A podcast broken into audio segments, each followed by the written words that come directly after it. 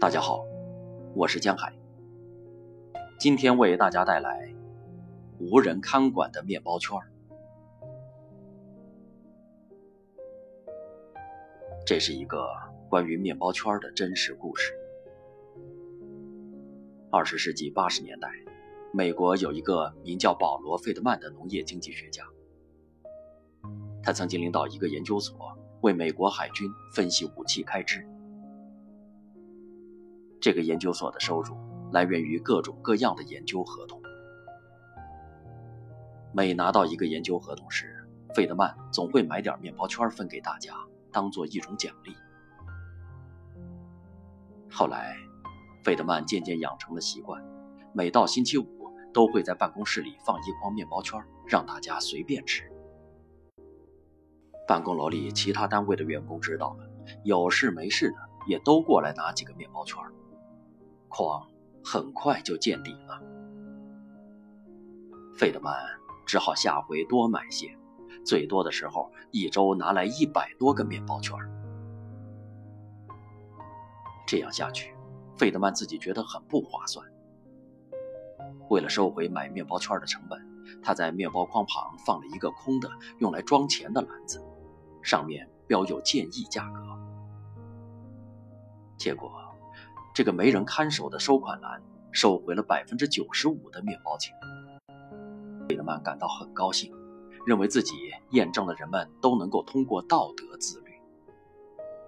至于没有收回的百分之五，他相信只不过是有些人一时疏忽才没有付钱。后来，费德曼决定辞掉研究所的领导职务，专门卖面包圈。费德曼开着车。围着华盛顿的那些办公楼打转，用很简单的方式招揽生意。一大早，他将面包圈和一个用来装现金的篮子放在不同公司的食品间，等到午餐时再回来取钱和剩下的面包圈。他的经济学家朋友都认为他疯了，因为根据经纪人的说法，人们肯定会把面包圈统统偷走，他会赔得倾家荡产。可是费德曼自己却很有信心，按照自己的方法做了下去。出乎朋友们意料的是，尽管费德曼收回的钱没有在研究所里的多，可是也能够达到百分之八十七的比例。几年后，费德曼每周将八千四百个面包圈送到一百四十家公司，他赚的钱和原来当研究分析师时一样。卖面包圈的同时，费德曼也不忘自己的经济学家的本行。他把自己的生意当做一种经济学实验，详细的记录下每一份数据。费德曼发现，通过测算实际收入和售出面包圈应收款的差额，他可以很好的考察顾客的诚实度。他们会偷面包圈吗？是什么因素决定了有些人白拿，有些人付钱？有些公司的人比别的公司的人诚实。数据表明，小公司的人要比大公司的人诚实。一个只有几十个员工的小公司付钱率，通常比几百人的大公司高上三到五个百分点。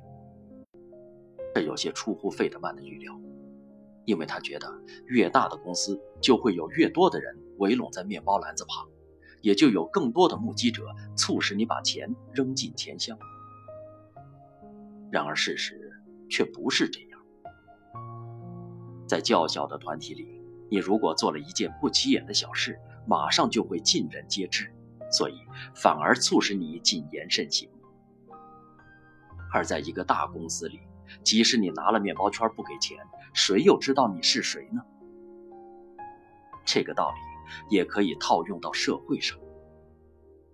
农村的犯罪率要远远低于城市，这在很大程度上是因为在农村犯罪会更容易让乡里乡亲的邻居全都知道，这就是环境对人们的道德所造成的影响。基于观察，费德曼还认为士气是一个非常重要的因素。一个热爱工作。喜欢老板的员工会更诚实。至于在一个公司内部，费德曼则相信，级别越高的人，发生白痴现象的越多。他曾经长期向一家分散在三个楼层的公司送面包，其中位于顶层的是管理层，楼下两层是销售、服务和行政的雇员。楼下收到的钱明显比楼上多。费德曼猜想，因为这些管理层的人员具有过分的控制欲，所以容易发生不诚实的行为。不过，有人刻薄地说，也许不诚实。正是这些人挤进管理层的原因。数据同时反映出个人的心情，也会影响诚实度。比如说，天气就是一个主要因素。好天气能让人们付个好价钱，坏天气，比如刮风下雨时，人们则大肆白拿。最有趣的。则是节日也会影响人们付钱。有些节日让人变坏，有些节日则让人学好。圣诞节那一周付款百分比下降了百分之二，感恩节也不好，情人节那周也不怎么样。好的节日包括了七月四号美国独立日、劳动节、哥伦布日、九幺幺恐怖袭击事件发生日时。人们表现得也相当不错。这些节日或纪念日之间的不同之处在哪里呢？费德曼发现，偷窃较少的日子是那些令人产生荣誉感的日子，偷窃较多的节日则是那些充满了焦虑和对所爱的人满怀期待的日子。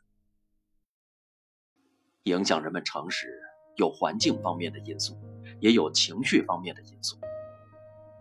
但是让费德曼最为兴奋的，不是他发现了人们为什么不诚实，而是在利益诱惑之下，人仍然能够保持诚实。